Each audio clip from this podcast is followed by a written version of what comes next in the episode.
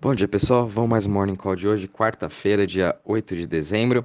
Bom, o mercado hoje ele tá aí caindo um pouquinho, o mercado no geral caindo 1.09% a 2.36 trilhões de market cap. É, a gente está vendo também uma pequena correção aí do Bitcoin depois de ontem. Uh, todas as criptos, como também os mercados globais, tiveram um dia uh, tudo no verde. A gente está vendo hoje o Bitcoin caindo 1,61%, ainda acima dos 50 mil dólares, e sua dominância ficou meio parada, está em 40,24%. Ethereum caindo também 1,18% a 4.365. Depois tem umas novidades aí sobre o Ethereum e em relação ao Venture Capital Three Arrow. Uh, Binance Coin também caindo 0,22% a 587 dólares. Depois a gente vê que Solana caindo 6% a 189 dólares, Cardano caindo 4% a 1,39, Ripple subindo 0,70 a 0,84 dólares, DOT subindo aí 2% a 29,43 e Luna caindo 2% hoje a 67,65 dólares. Em relação às maiores altas, Tesos aí continua liderando a sua alta aí depois da notícia de ontem, subindo 30% a 5,46 dólares. Logo em seguida a gente vê EOS subindo 14,19% a 3,69. Chainlink também, comentei com vocês ontem, aí, subindo 10% a 22,23 e BitTorrent subindo aí 0,8% a 0,039. E entre as maiores quedas, a gente está vendo aí Cadena caindo 9,95% a 11 dólares. Uh, BAT caindo 8%, 8,80% a 1,28. BAT também vem subindo forte uh, esses últimos 30 dias. Quant também aí caindo 8,36% a 162 dólares.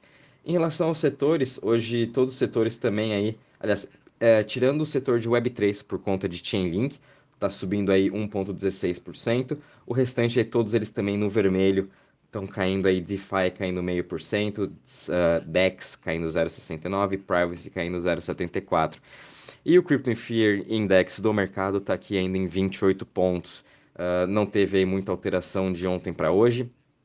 E estamos aí trabalhando nessa região que lá em, em, maio, maio, junho, julho trabalhamos também. Setembro a gente ficou nessa região e agora a gente voltando aqui, sendo que uh, em maio, para quem não estava aí no mercado também, em maio foi quando o Bitcoin lá tinha renovado a sua máxima, chegou no seu pico. Ficamos aí entre maio até final de julho nessa região aí no Crypto Fear Index entre os 20 pontos, entre os 25 ali e os 12 pontos, né? Depois em setembro a gente ficou uh, uns, uma semana nessa região e agora a gente também está trabalhando aí já em cinco dias nessa região uh, do Crippling Fear Index entre os 20 e 30 pontos. Em relação aí à parte de TVL também do, dos, das, das chains, né? A gente teve agora a Avalanche tomando aí o quarto lugar da Solana de ontem e, e Luna ainda continua como um terceiro, né? Ethereum e Binance Chain estão ainda aqui em primeiro lugar, mas a gente pôde ver uma grande ascensão aí da, de Luna, Avalanche, Solana nesse ano. E comparando aí até outras Layer 2 ou Layer 1, que seria nesse caso a Phantom, ela está aqui em oitavo ainda, com somente 4.65 bi. E a Phantom vem se mostrando ser muito boa também, estão entrando muitos projetos nela. A Phantom está fazendo diversas parcerias com outras uh, com outras chains. As parcerias aí são pela Allbridge ou pela N-Swap, que elas conectam a, a, a Phantom com a Solana, com a Vax. Então, a, a Phantom está totalmente ligada já na Solana, a Phantom também está totalmente ligada na Luna. Daqui a pouco ela vai estar tá totalmente ligada na Vax. Então, fiquem de olho nela. Pode ser que a gente venha aí, tem uma explosão nela aí por conta de ela já estar aceitando também outros criptos de outras Layer Ones e com isso as pessoas podem até ficar mais negociando nela. Então fiquem de olho em Phantom, acho que ela está bem undervalued em relação a essa parte de TVL. Uh, o mercado aí tá, tá bem complicado, o mercado lá, uh, bolsas globais, né? Também aí, como vem falando, como eu comentei ontem, a gente vai estar tá muito refém aí dos cenários macros que vem acontecendo. Semana que vem vai ter aí a, a política do Fed, vai ter a decisão lá nos Estados Unidos. Então acho que o mercado vai ficar muito de olho nisso. Hoje, por exemplo, vai ter também uma audiência no Senado onde o CEO da Coinbase, FTX, da Paxos, Circle, das stablecoins vão depor contra o Senado, né? Eles vão tipo interrogatórios, vão perguntar sobre Bitcoin, por que, que tem menos investidores porque é tão manipulado, o que é stablecoin, todas essas perguntas idiotas que os senadores vão fazer.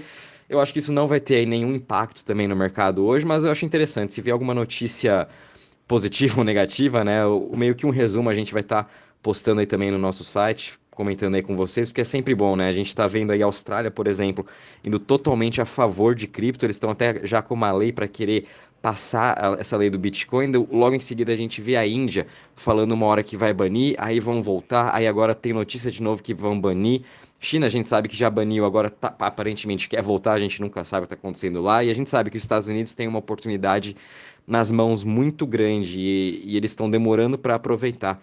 Então é bom a gente também ficar ligado nisso, porque ano que vem tenho certeza aí que essa parte também é, de taxação, é, o que, que os senadores vão fazer em relação às criptos, como que eles vão cobrar os impostos, né? Isso vai ser bem, vai, vai trazer impactos ano que vem, vai trazer essa volatilidade, que também a gente teve essa mesma volatilidade lá no começo do ano, em março, abril, que começaram a vir os FUDs também de que vão banir tudo, enfim. É, ano que vem também se preparem para essas notícias aí novamente que a gente vai vai estar vendo.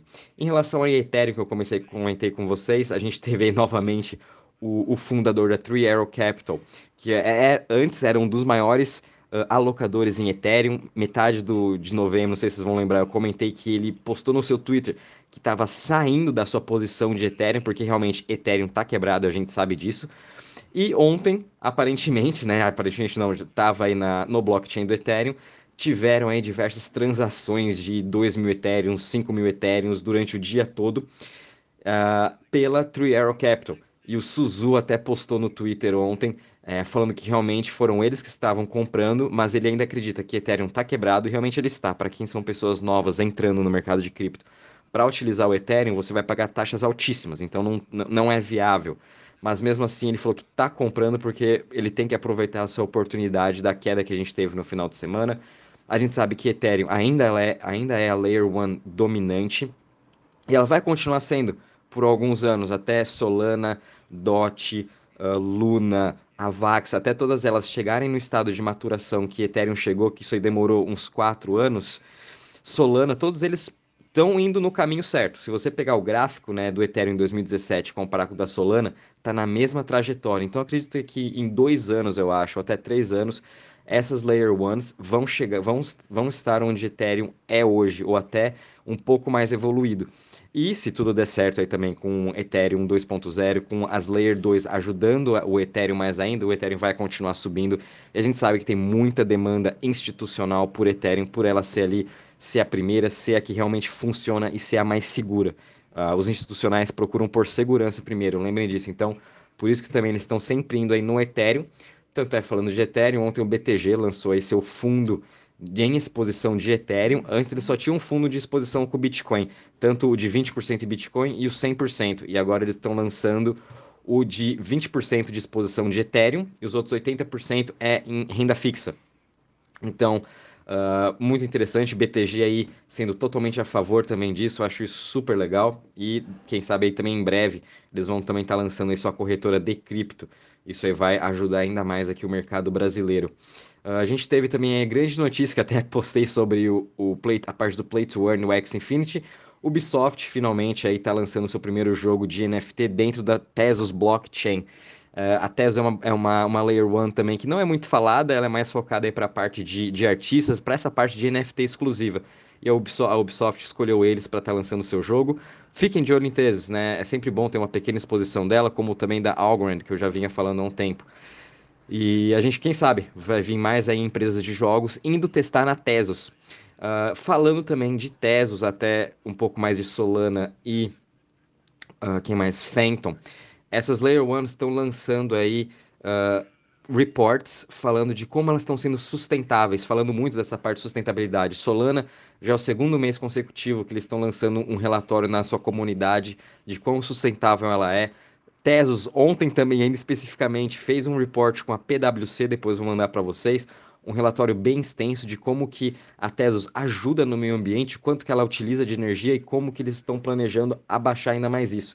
E Fenton também publicou no seu canal do Twitter como que eles estão é, focados nessa parte ESG o quanto, e o quanto eles usam de energia. E acredito que ano que vem essa narrativa ESG também vai ficar muito forte para as Layer Ones. Por que para as Layer Ones? Porque são elas que vão carregar todos os DEPs, todas essas novas criptos que estão entrando, todos os novos tokens, são, é, eles são a fundação de tudo. Então, quanto mais sustentáveis eles forem, mais os grandes investidores institucionais que têm essa parte ESG vão estar tá investindo neles. Da mesma forma que em 2020, não sei para quem acompanha a ação, viu uma forte onda ESG entrando no mercado, é, todo mundo falando dessa questão ESG, todas as plataformas agora mostram essas partes ESGs de cada empresa, quem são as empresas mais sustentáveis. Isso vai acontecer também com as criptos. Tanto é que já é historicamente provado, se você investe aí há mais de 10 anos entre o S&P ou se você pega somente as empresas mais sustentáveis da bolsa com as melhores notas ESG. ESG é tanto governança, é, parte do meio ambiente e a parte social essas empresas que são mais é, têm notas maiores, você tem um retorno maior durante os anos. Nada mais, nada vai ser diferente aqui com cripto. Então, uma coisa também que a gente vai começar a ficar de olho são essa, é, vai ser essa parte ESG das criptos. Uh, e de notícia é isso mesmo, pessoal. A grande notícia foi, foi essa mesmo da, da Tesos, BTG aí, da Ubisoft, principalmente para a parte de games. E no mercado, qualquer novidade também vou avisando vocês. Um bom dia e bons trades a todos.